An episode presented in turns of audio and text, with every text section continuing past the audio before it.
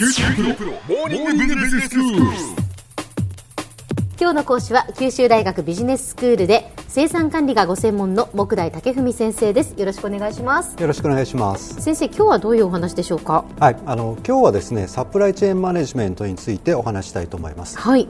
あのこれまであの工場内での生産管理についてお話ししてきたんですが、ええ。まあ、その生産管理というのはいわゆるこう生産の良い流れを作ることというものが、まあ、中心的な役割でした、ええあの今回は企業の垣根を越えた生産の良い流れ作りについて、まあ、考えていきたいと思います。はい。まあ工場内で完結するのではなくて、っていうことですね。そういうことですね。はい。でその良い流れを作るという点では、ええ。まあ、工場内の管理もサプライチェーン全体要は企業の垣根を越えた、うん。えー管理もまあ共通したものがあるんですが、ええまあ、企業の垣根を越えるがゆえに、まあ、固有の難しさもあるんですね。え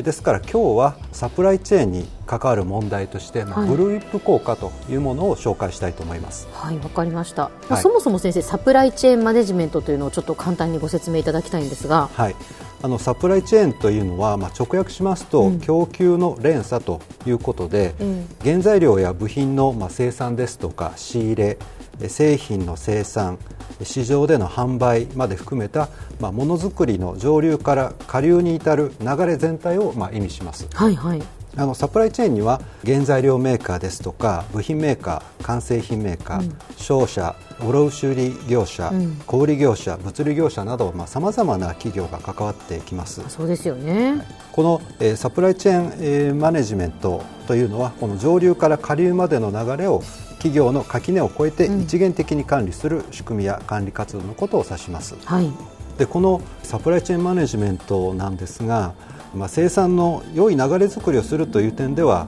共通するんですけれども、うん。企業の垣根を越えるがゆえにですねいわゆるブルーウィップ効果という課題が出てきます。はい。ブルーウィップ効果って初めて聞きましたけど先生、はい、あのブルというのは、うん。めいわゆる牛のことなんですが、あはいはい。はい。えーそれにウィップというのは、まあ、無知のことなんですね。ほうあのまあ、長い牛革の鞭をこう打ちますと、まあ、うん先端が大きくしなりますよね。そうですね。ブンと振ればもう先先はブワーンとしなるってことですよね、はい。大きく、はい。えあのサプライチェーンでも同じことが起こるということが知られているんですね。えうんどういうことでしょう？このサプライチェーンでは、えー物の生産が、まあ、上流の原材料から、まあ、部品生産完成品というふうに経て、まあ、卸売小売というふうに、えー最下流の市場にこう届けられていくわけなんですが、ええ。あのこれ逆に見ますと、はい。お客さんからの注文というのは、うんまあ、小売店舗卸売完成品メーカー部品メーカー原材料メーカーという具合にえーこのサプライチェーンをえー反対向きに遡っていくんですね。うんうんはい。えーまあ、一番こう下流に位置しますお客さんからの、まあ、注文でこれがあの、えーまあ、日々、まあ、変化するわけなんですが、ええ。店舗やメーカーというのはこうした変動にまあ応えるために、うん。まあ、需要を予測しながらメーカーへの発注量ですとか工場へのまあ生産量を調整していきます。うんうんそうですよね、でこの時にうん。需要が例えば増えると予想されますと、はい。まあ、店舗の側では卸売へのまあ発注量を増やすわけです。ええで卸売業者はどうするかというと小売業からの実際の注文にプラスして、うん。少し余裕を持たせて発注をまあ出すわけですね。ほうほうほうほでこの発注を受けたメーカーは、うん。えー卸売からの注文に対してまた少し余裕を持たせて生産計画を立てて、うん。部品メーカーにまた発注をすると、うん。まあ、こういった具合にサプライチェーンの各段階で実際の注文に少し上乗せする形で発注量が決められていくということがよくあるうわけです。なるほどだってお客さんがじゃあまあ100欲しいって言ったら100お店に置いとくのはちょっと心もとないということで110お店に置くわけですよね、でそれがサプライチェーンの各段階でそういうことをやっていちょっくととずつちょっとずつ増えていって増えていくと、まあ、鞭を振ったように、ええ。どんどん上流に行くほど発注量がこう大きくはい。ぶれていくわけです、はい。はい。はい。これを、まあ、ブルーウィップ効果というふうに言います。ああなるほどなるほど。どういう時にその大きくなるんですか？はい、あの一つはですねえー発注がまあ需要予測に基づいてうん。なされる場合にこういったブルー効果が生じやすくなるというふうに言われています。うんうん。でさらに、えーこの需要予測の誤差が大きい場合ですとか、それから発注をかけても納品までに時間がかかる場合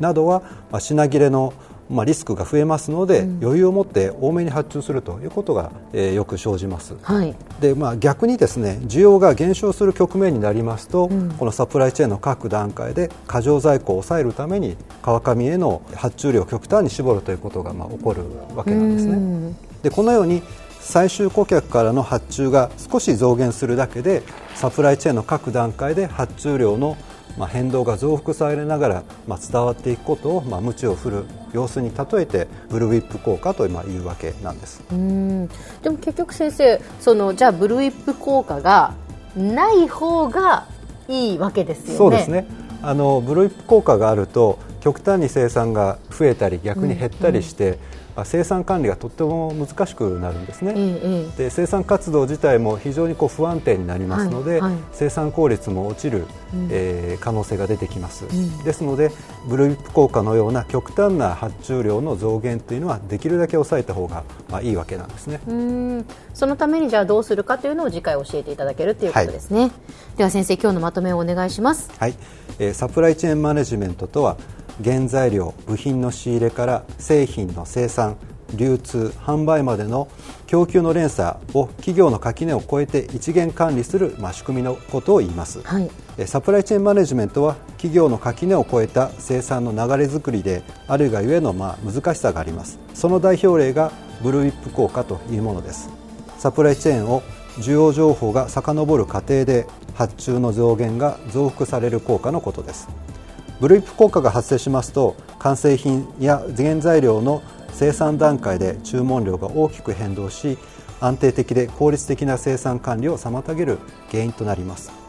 このブルーイップ効果をいかに抑えるかが効果的なサプライチェーンマネジメントの重要課題の一つと言えます。今日の講師は九州大学ビジネススクールで生産管理がご専門の木大武文先生でした。どうもありがとうございました。ありがとうございました。さて QT プロモーニングビジネススクールはブログからポッドキャストでもお聞きいただけます。また、毎回の内容をまとめたものも掲載していますので、ぜひ読んでお楽しみください。過去に放送したものも遡って聞くことができます。QT プロモーニングビジネススクールで検索してください。QT プロモーニングビジネススクール。お相手は小浜もとこでした。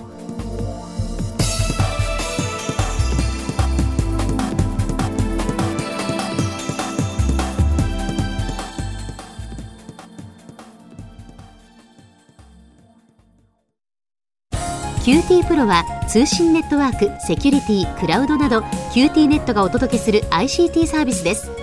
九州中に展開した光ファイバー網を基盤に一番身近なビジネスパートナーとして九州の企業自治体の皆様をサポートします。詳しくは QT プロで検索を。